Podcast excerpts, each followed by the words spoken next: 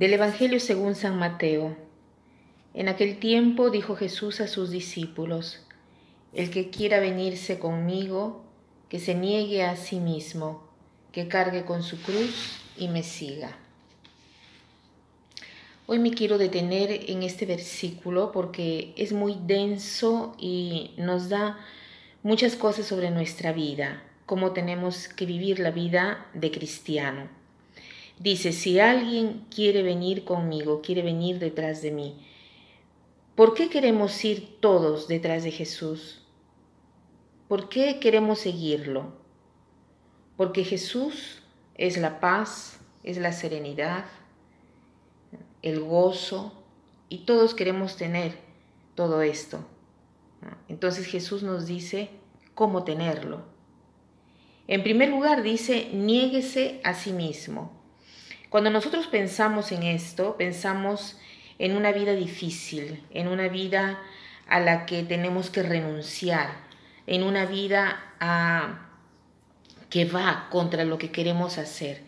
Pero en realidad negarse a sí mismo quiere decir hacer lo que hemos querido hacer, ¿no? Quiere decir corregirse en lo que nos da fastidio a nosotros mismos. Por ejemplo, ¿Cuántas veces nosotros regresando de una reunión o después de habernos confrontado con alguien o una discusión, nosotros pensamos, ay, si yo hubiera querido decir esto, si hubiera dicho lo otro, cómo no hubiera querido decir esto, no hubiera querido decir lo otro.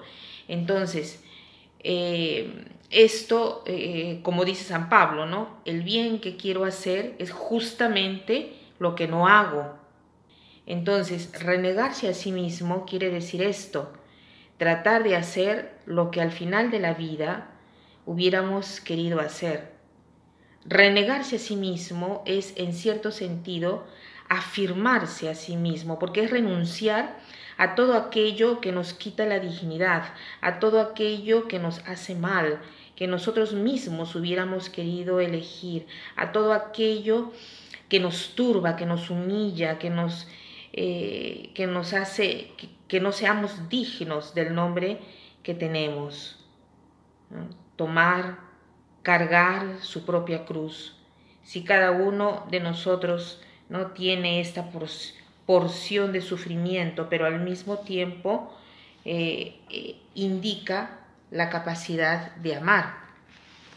Entonces, tomar la misma cruz es buscar en cada situación cómo puede demostrar amor, en qué modo puede desarrollar mejor la capacidad de amar. Cierto, el amor dice, como dice Madre Teresa de Calcuta, cuando ama, el amor hace daño. Hace bien para ah, porque sientes que estás amando, porque sientes una parte de sufrimiento, pero si tú no quieres sufrir en la vida, no quieres vivir. Porque la vida es sufrimiento y a veces coincide, ¿no? o a veces no, con la propia vida. Entonces, quien quiera venir detrás de mí, quien quiera seguirme, tome su propia cruz y me siga. Esta es la cosa bella. El cristianismo no es solo un comportarse bien, que vaya todo bien, seguir las reglas, sino que es estar con Jesús. Dice que me siga. Quiere decir que mientras conducimos nuestra vida, no vamos a ir detrás de leyes que debemos observar, sino que vamos junto a una persona que nos acompaña en este camino. Esto es hermoso, esto, eh, saber que en la vida estamos en compañía de una persona que nos ama, que nos demuestra en cada momento que, su amor, que nos hace percibir este amor a través de otros, a través de sorpresas de la vida, de circunstancias de la vida. Entonces, no desistamos de tener esta fe en el Señor, porque el Señor es capaz siempre de sorprendernos.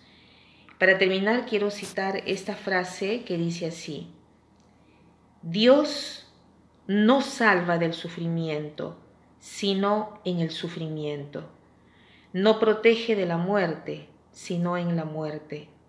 No libra de la cruz, sino en la cruz. Que pasen un buen día.